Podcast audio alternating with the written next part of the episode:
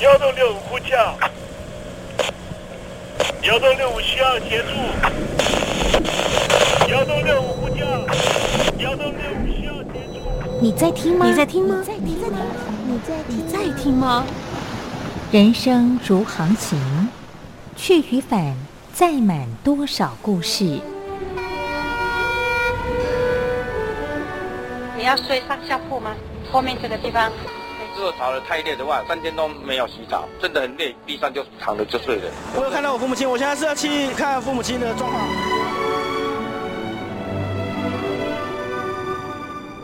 聆听故事湾，让每个故事找到属于自己的码头。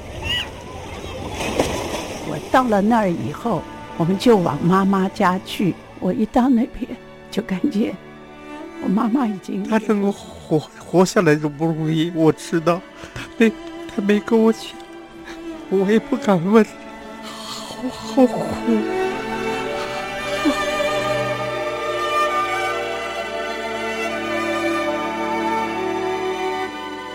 聆听故事湾，聆听故事湾。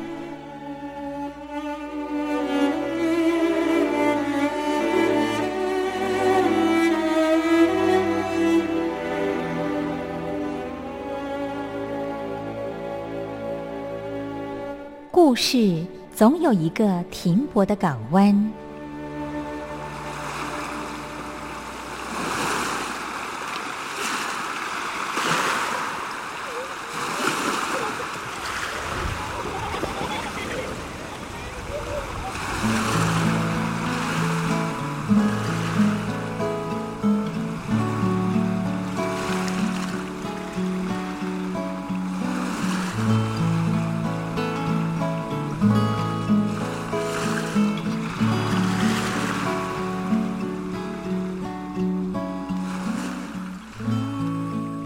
一二三四五六七七六五四三二一，大陆听众朋友您好，我是您的好朋友东山林，在台北问候您。正在为您进行的栏目就是聆听故事湾，一二三四五六七七六五四三二一，全年无休，每天在空中为您服务。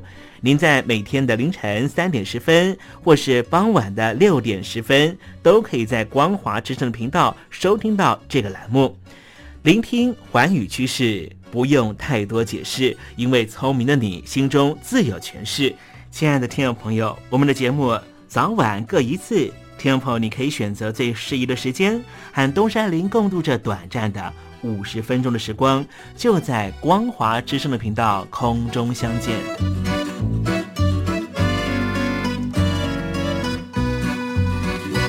听众朋友，收听、聆听故事湾东山林的节目，到底能够听到什么样的内容呢？尤其啊，我们环宇全世界，焦点放到神州大陆啊，光是整个中国大陆呢，就有将近九千家不同的大大小小的电台了。我们的节目到底有什么不一样的地方呢？嗯，让东山林自吹自擂一下吧啊。宫中频道何其多，赵钱孙李挺能说。热点平地上直播，仔细听来差不多。直播室外领导多，你说他能怎么说？开场才说茶黑窝，碰上土狼不敢摸。主播低头翻翻稿，导播左右反复搓，想到孩子泪婆娑。好了好了，都别说，且听东山林怎么说。东山林不是红太狼，也不是那喜羊羊，亲亲海上一叶舟，才能自在自在说。客官呐、你拉把椅子随便坐，袒胸露背床上卧，怎么自在怎么做，就当这是自己家，自己家。睁大眼睛，show time！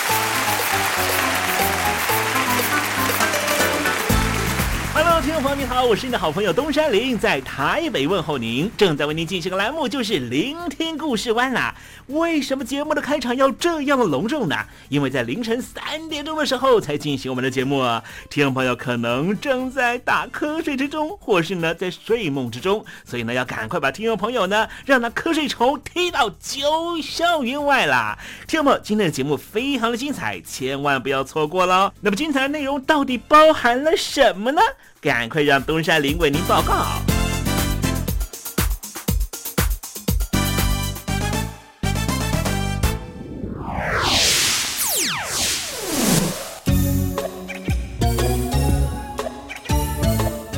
星期三，星期三，猴子去爬山。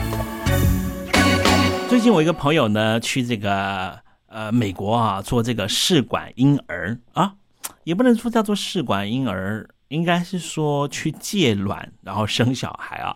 我这对朋友呢是这个一对啊，这个同志伴侣啊，在台湾啊，同志是可以结婚的哈啊，一对呢这个男同志的伴侣啊，他们呢大老远的去这个美国呢要去生小孩了，呃，原因是什么呢？因为台湾虽然说呢让这个同志可以结婚了，可是呢台湾的同志呢是没有办法啊在台湾啊做这个试管婴儿的，而且呢也没有所谓代理孕母，但这不是呢对于这个台湾同志的歧视，是台湾根本就没有所谓的。代理孕母的这个呃法律案通过了，所以在台湾呢，代理孕母是不合法的啊。所以呢，我这一对这个呃同志朋友呢，就说那好吧，那就去美美国呢，啊把这个小孩生过生下来哈，啊预定应该会在明年年底的时候，小孩就会出生了哈。啊，同时呢，在台湾呢，虽然说呢没有这个限制啊，同志的伴侣呢去这个领养小孩，可是呢。嗯，据我呃问了一些呃呃台湾的一些社福机构啊，是讲说呢，好像这个如果两个男生或两个女生呢。呃，要去领养小孩的话，在实物上，台湾呢还是比较有点困难了哈，因为法官会比较质疑说，哎，那这样子呢，相对于这个主流社会比较不一样的家庭啊，那如果你领养了小孩之后，那这个小孩他在这个呃整个大社群里面，你要怎么样去建构他这个极强的啊自信啊，或是呢怎样去言言说呢啊你跟小孩的关系啊？所以这个一般来说，实物上哈好像也比较难通过。但是比较吊诡的是，就是说很 tricky 的，就是说，如果呢你是以单人的。呃，单身的身份去领养小孩，相对来说呢，还比这个同志的身份去领养小孩呢，还更为顺利一点哈。但是相对来说啊，当然是一个一男一女的所谓的传统主流社会的家庭去领养小孩，呃，他的这个通过的呃这个程度呢，哈，还是比较高的啊。那我今天呢不是要来讲这个台湾的领养哈，我想来谈谈这个新西兰的领养的呃相关的政策啊，哎，有一些呢不一样的这个变通的地方啊，我觉得其实也可以呢，呃，给不管是台湾啦，或是呢给我们所所有的华人地区的执政者呢做一个参考哈。待会呢再跟听众朋友好好的分析这方面的一个话题了哈。那么今天节目的下半阶段要为您进行的环节就是怎么吃不失智。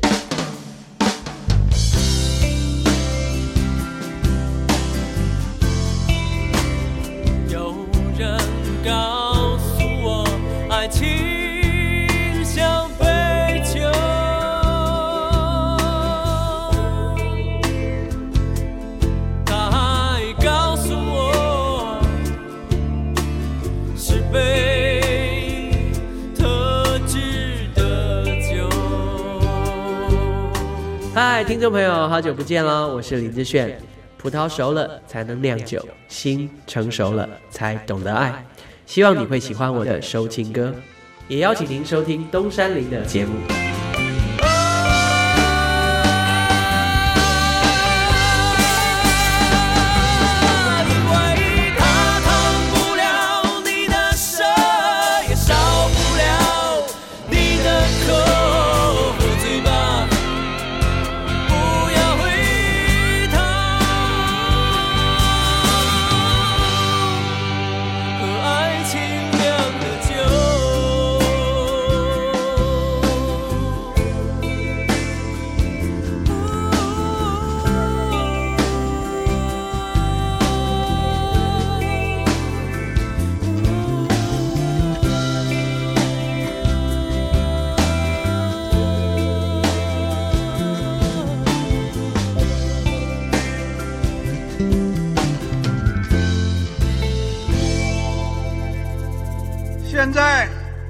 请习近平同志讲话。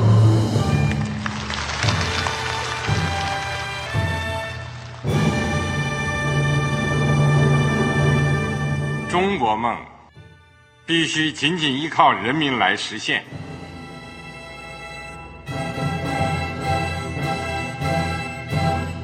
好国民得关心家事、国事、天下事。呃，谢谢发言人。我们注意到啊，现在那个外面有很多关于前中央政治局委员周永康的一些消息和报道。我不知道发言人对这个事情有没有什么可以呃透露、可以披露的。国家对于公示啊，不是什么东西都要公示的。我只能回答成这样了，你懂的。作为天津市来说，每年要偿还的这个公路建设的贷款量有多大？哎，这个好国民这个偿还得回避时政敏感议题，因为他这个这个事儿我就不好再说太细。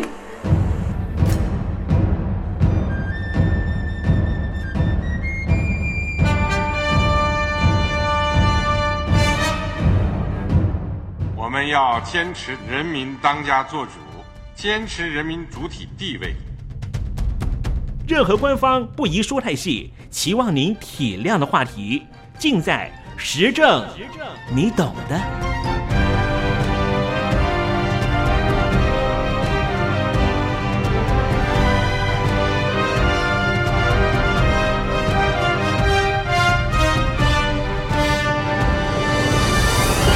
我只能回答这样了，你懂的。那些官方无法为您说太细的事情，就让东山林为您详细的说明白。天婆早上好，晚上好，正在为您进行的栏目就是聆听故事湾。此刻为您进行的环节就是时政，你懂的，一同关心焦点话题。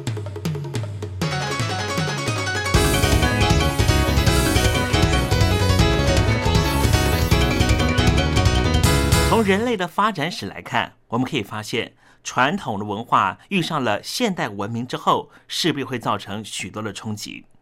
相对于台湾对于直系血亲的重视，我们今天来谈谈纽西兰的毛利人，或是大陆的说法新西兰的毛利人。承袭于毛利人传统的新西兰人，把领养视为是存续家族子嗣的重要手段。无论是领养或是送养的人。都会被写入自己家族的族谱里面。可是，随着现代化法律和医疗的过程，这个传统起了非常大的变化。在新西兰，毛利人通常不是由生生父母养大的，更多时候是亲戚之间相互抚养。送养的小孩仍旧会和原生父母往来，亲人彼此都清楚各自的关系。领养是形塑毛利人对家庭、家族以及部落的广泛理解，而有时候还会牵扯到财产继承。新西兰在一八四零年纳入大英国协的一部分，而后颁布了已经在英国实施四十五年的领养即收养法，让养父母可以成为合法的监护人，无论这小孩到底是不是一亲的。领养案件的初期数量不多，具有劳动力的学龄儿童较婴儿受到欢迎。这当然是为了家族的劳动力的考量，大家不会避讳在领养儿童面前谈起他的身世。在殖民的早期，民间普遍接受毛利人的领养模式，但是在一九零一年之后。毛利人必须在原住民土地法庭登记之后领养这件事情才算完成。这是第一次国家力量介入毛利人的传统习俗。一九零九年，先颁布了毛利人不可以领养外族人。一九五五年有修法，让毛利人有跟英国人同等的地位，但是这也意味着许多遭到送养的毛利小孩从此失去对自身血脉的认识。在二次世界大战之前。怀有私生子的女性时常遭到舆论的谴责，也因为单身女子的收入很难养小孩，所以很多的私生子就会被送到孤儿院或是工业学校当童工。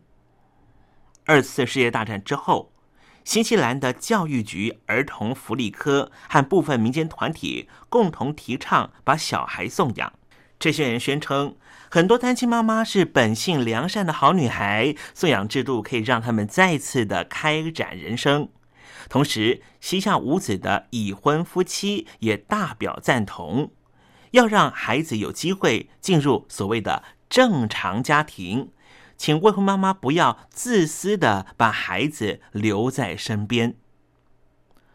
从那时候开始，送养婴儿的比率不断的增高，从不到整个新西兰新生儿的百分之二，也就是一九三九年以前，升到了百分之四，一九四四年，又到了之后的一九七零年，来到了百分之六，历史新高。在一九七零年，逼近四千个个案中，大约有四分之三是非婚生子女，而有过半是由没有血亲关系的陌生人来收养。在新西兰，一九五零年代开始，婴儿数量远不及领养的需求。随后，战后婴儿潮意味着年轻女性大多乐于生产，而年长的女性求子恐极。在一九六零年代中期，则是养父母有太多选择可以挑婴儿，其中女孩比男孩还要受到青睐。可是，仍旧有些小孩会面临难以送养的过剩问题。很多人在有健康的白人宝宝可以挑选的时候，其他族裔或身体有残缺的孩子就相对失宠。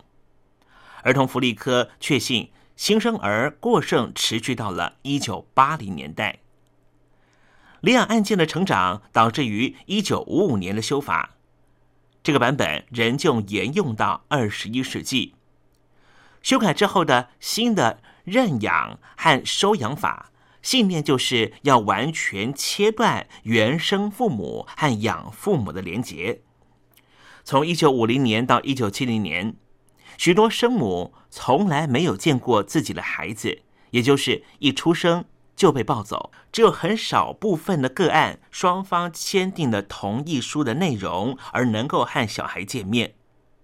在这过程里面，生父完全被排除在外。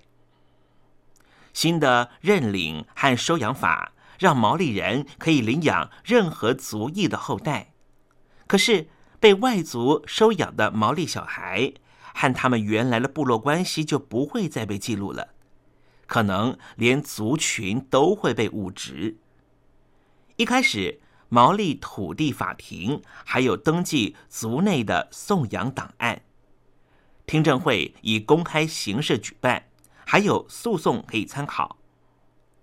一九六二年之后，所有的领养案件。改由裁判法庭处理，听证会不再开放，也没有留出记录可供查阅。很多新西兰的毛利小孩、原住民因此失了根。一九五五年以前，大部分的领养手续都是私人机构、生产单位、医生或是医院的护理长处理。一九五五年之后。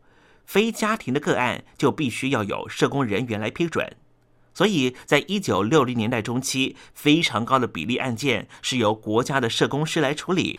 一名毛利籍的社工或是族群代表，通常处理认领双方都是毛利人，让程序完备好，让领养正确合法。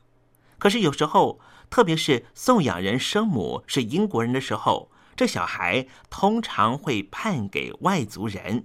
而辜负了毛利家庭对这个孩子的盼望。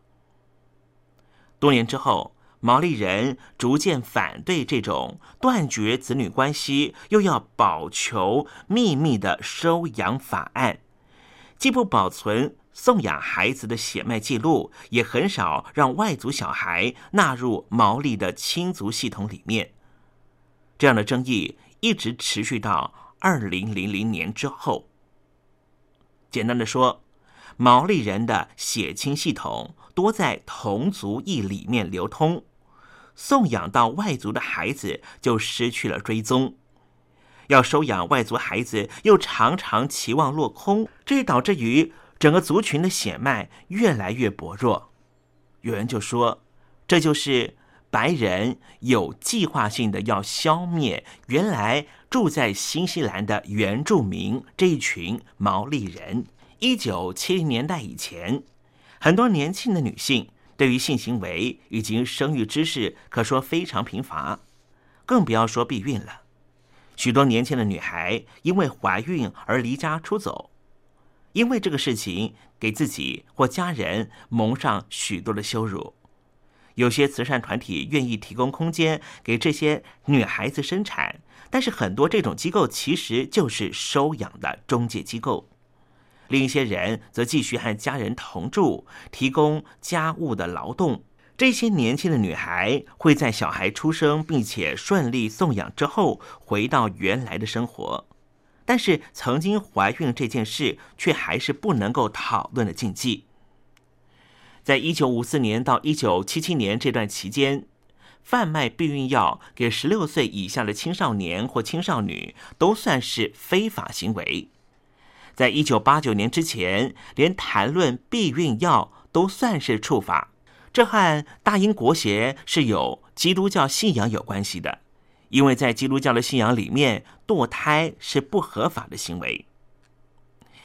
在新西兰第一间家庭计划实验所在一九五三年开幕，但是一直到一九七零年以后，女性才愿意避孕，主要是为了将来的婚姻生活先做防范，并且让小孩能够名正言顺的冠上夫姓。虽然女性的口服避孕药在一九六一年之后在市面上大肆流通，医疗机构的伦理委员会在一九六五年的时候还是建议医生不要把避孕药开给未婚女性。另外，堕胎在一九七七年之前还没有合法化，年轻的孕妇如果要施作，必须要承担高昂的费用以及生命危险威胁。所以，堕胎在高风险条件下较晚才普及大众。从一九六二年到一九七二年，年轻的孕妇大概指的是二十岁以下，无论是已经结婚或是没有结婚的人数，从五千三百一十五人攀升到了九千一百五十人，几乎占当时十五岁到十九岁女性的百分之七。而隔年。二十岁以前就生育的女性就达到全新西兰的三分之一。以单身父母为主轴的全国运动，在一九六零年代中期风起云涌，许多协助单身孕妇的人们同情他们送养孩子时候的痛苦，想为那些想要把孩子留在身边的人们争取权利，并且试图克服向生父追讨赡养费的障碍。之后，家事诉讼法、法律扶助法在一九六零年代末期在新西兰相继的颁布，让单亲的妈妈有权从生父身上获得赡养费。在一九六八年之后，单亲的母亲就有权利要求紧急照护。纵然当时很多人都还不知道，有一份一九七零年代的报告指出。单亲妈妈最容易遭遇到收入、育儿和住宅方面的问题。随后，皇家社会安全委员会在一九七二年颁布明确的救济方案，这些救济直接提供给生养有一个以上子女的单亲妈妈，无论这名妈妈是已经结婚了或是没有结婚。而更完备的家庭目标福利系统是在一九七三年才正式出炉。另外，过去对未婚妈妈的道德谴责，让有孩子的未婚同居伴侣有所减少。在一九六九年，《儿童身份法》正式把非婚生子女除罪化。在新西兰，养父母数量的不足，逐渐也被大众警觉。由单亲妈妈所抚养的非婚生子女比例，从一九六零年代中期逐渐飙高；非亲族所收养的非婚生子女比例，从百分之四十一掉到百分之三十。而在一九七三年，新西兰的未婚妈妈所抚养的婴儿数目超过了亲族认养的数目。另外，在一九七零年代中期过后，送养婴儿过剩的情况逐渐消失，非亲族所收养的新西兰小孩逐渐减少。在一九九三年以后，每年都低于一百二十五个案例。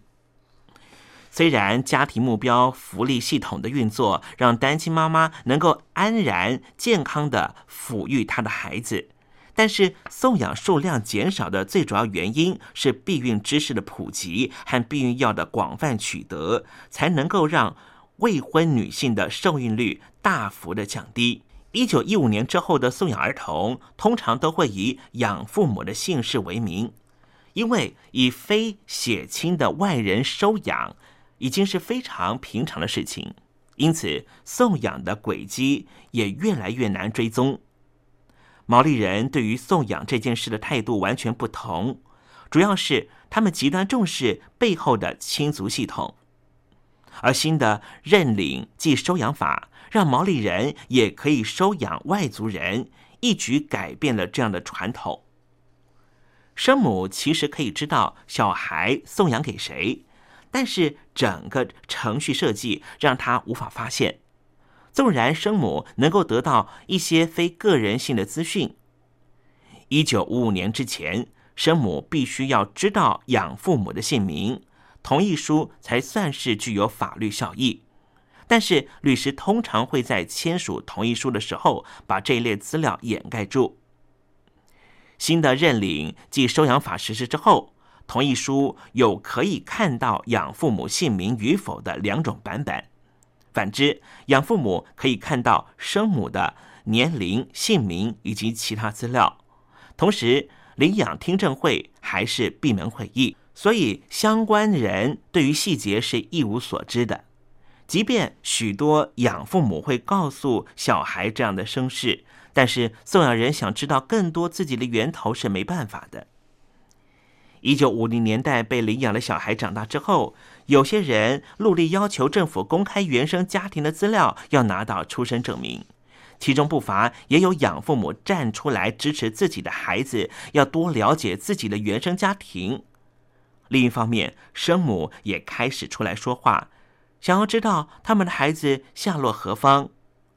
协助领养过程的第三方社工人员深深的知道。这是一个没办法带进棺材的秘密，所以也站出来大力的协助相关的活动，呼吁改变的声浪，自然会遭受到反弹。反对派的养父母和律师认为，生母已经同意不再接触送养儿童的种种，不能够反悔。养父母也害怕生母会回心转意，也没让孩子知道自己是认养来的。在一九七零年代中期。到一九八零年代中期这十年，当时新西兰的政府是赞同这样的说法，但是主要的立论点是对于生母的隐私权的保障。经过长达七年的辩论，新西兰的国会在一九八五年通过了《领养资讯公开法》，允许年满二十岁的送养人可以申请出生证明，并且取得原生父母的资料。原生父母也可以依此法找到自己的小孩，相关的资料只有当事人可以取得。截至一九九六年年底，有两万两千九百二十七个送养人和六千一百六十三位原生父母提出申请，许多人和自己的血亲见面，并且保持联络。根据新西兰的大学进行的大规模的调查。这并没有损害到养父母和养子女之间的关系。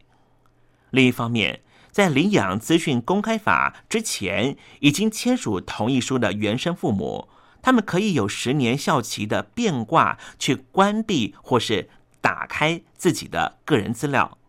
送养人也可以同样要求拒绝公开的生父母人数曾经一度达到三千三百五十人。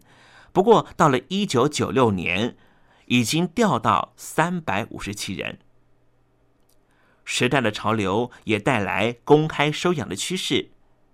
一九七零年代初期，就有社工人员建议，生父母和养父母应该要在小孩出生之前就先见过面，最好在收养过后还能够保持密切联系。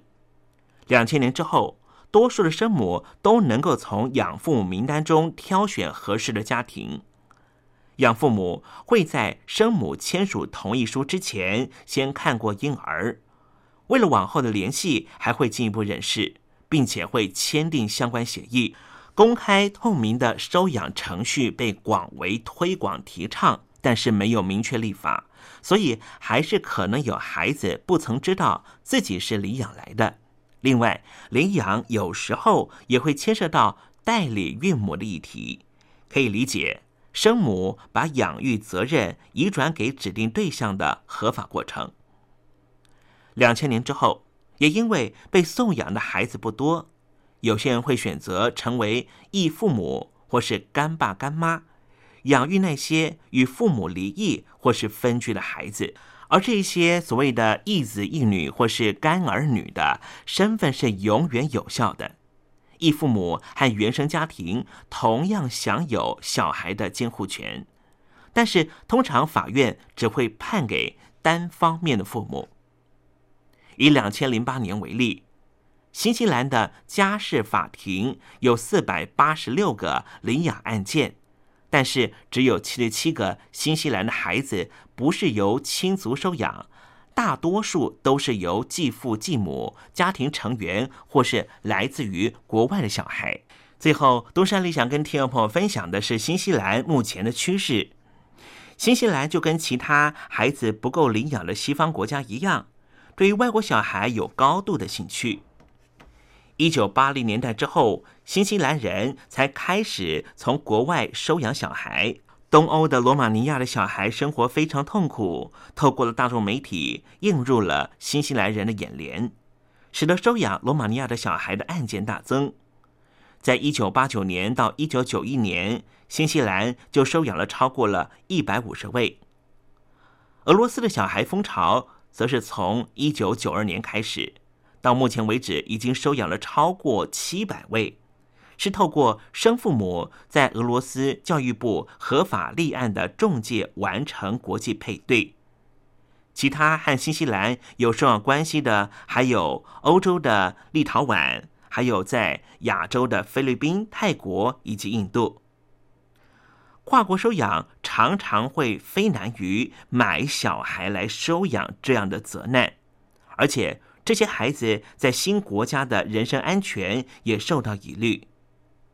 一九九三年，在荷兰海牙举办的儿少保护与跨国收养合作会议上面，这是一个儿童和他的家人可以免受于非法或是不当跨国收养的一个国际协议。新西兰在一九九七年加入联署，一九九九年，新西兰制定了跨国收养法，明定。新西兰人可以合法收养有签署海牙公约的任何一个国家的小孩。要在海洋公约联署国之间开始收养之前，各政府都需要先有双边收养协议。纽西兰的养父母则需要两国的儿童青少年及家庭服务处的批准和审核。就算如此。新西兰人还是有从非海牙公约联属国成功收养的案例。直到两千年以后，每年大概还有六百位儿童从世界各地被送养到新西兰。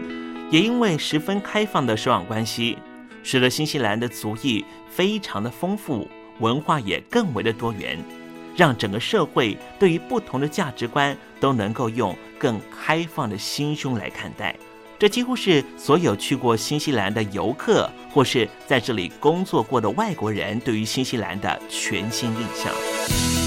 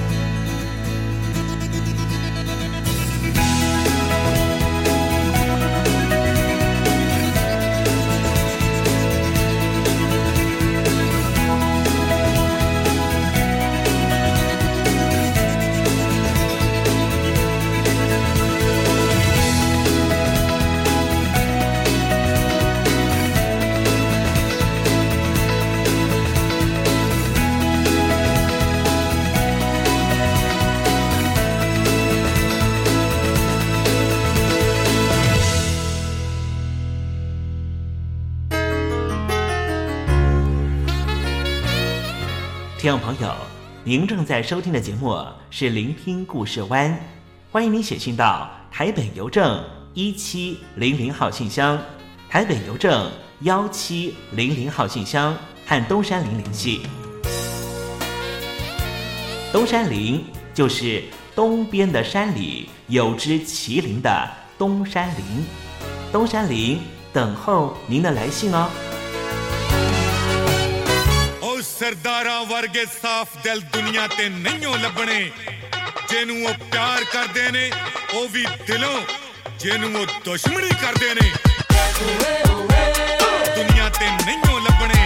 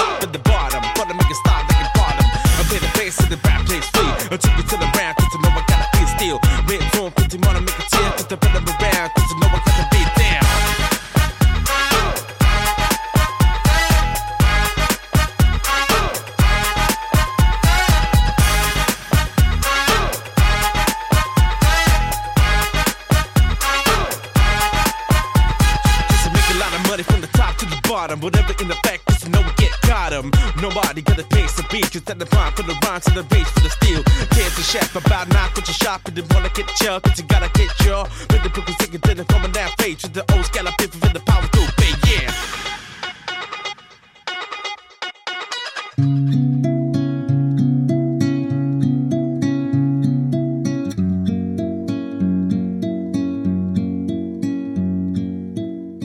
中国大陆有超过一千万名失智症患者，超过半数没有诊治，因为我们社会替他们贴上痴呆的标签。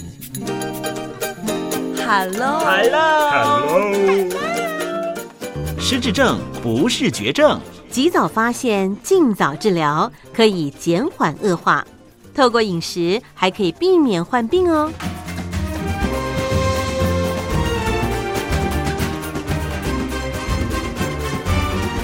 跟着东山林就知道怎么吃不失智。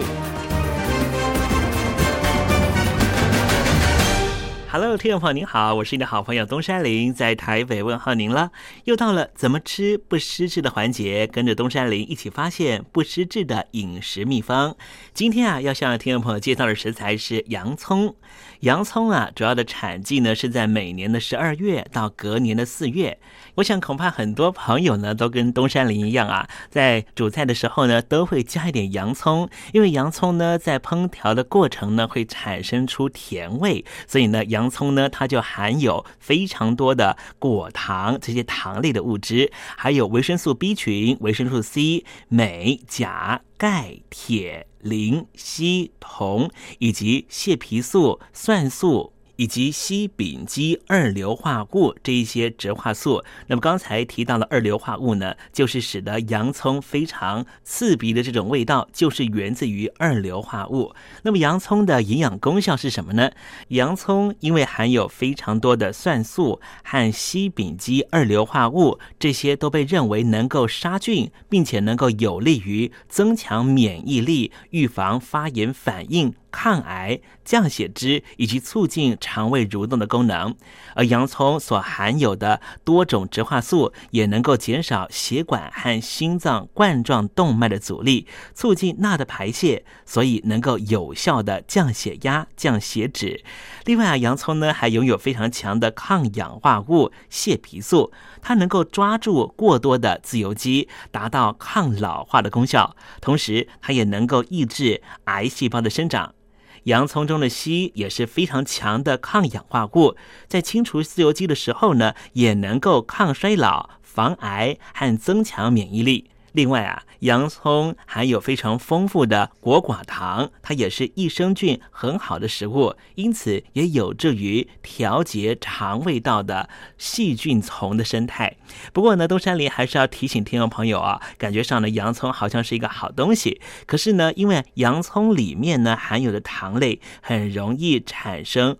挥发性的气体，生食的时候呢，很容易造成你肚子会有胀气或是排气的情况，所以呢，还是不建议一次大量使用。当然啦。凡事呢有利也有弊啊、那么听众朋友呢，如果希望能够获取更多的抗氧化物质的话呢，当然是生吃洋葱比较好啊。因为呢，如果熟食的话呢，它可以降低洋葱的不好气味。同时啊，也可以避免胀气引发的不舒服的感受啊。虽然说它的营养成分呢，相较于生吃洋葱比较少，但是烹煮之后的洋葱仍旧拥有丰富的膳食纤维，它算是非常有益健康的食物。好的，我们今天节目呢，为您介绍的就是洋葱。洋葱它是一个非常好的食材啊，希望听众朋友呢，就广泛的运用在你的每天饮食中，和东山林一起迎向健康人生了。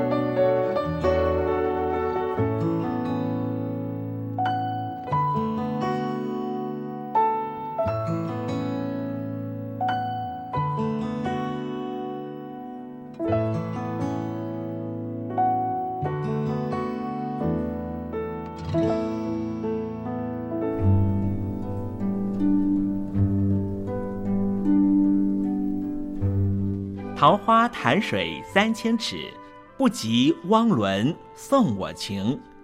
听众朋友，大诗人李白告老还乡，云游四海，从繁华的长安城到安徽乡间的桃花潭。这首送给相见恨晚的朋友汪伦的诗，用词非常淳朴，但是情意深厚。东山林也狗尾续貂一下：台北城杜鹃盛开，不及听友一封短讯。写信给我吧，台北邮政幺七零零号信箱，台北邮政一七零零号信箱。我是东山林，东边的山里有只麒麟的东山林。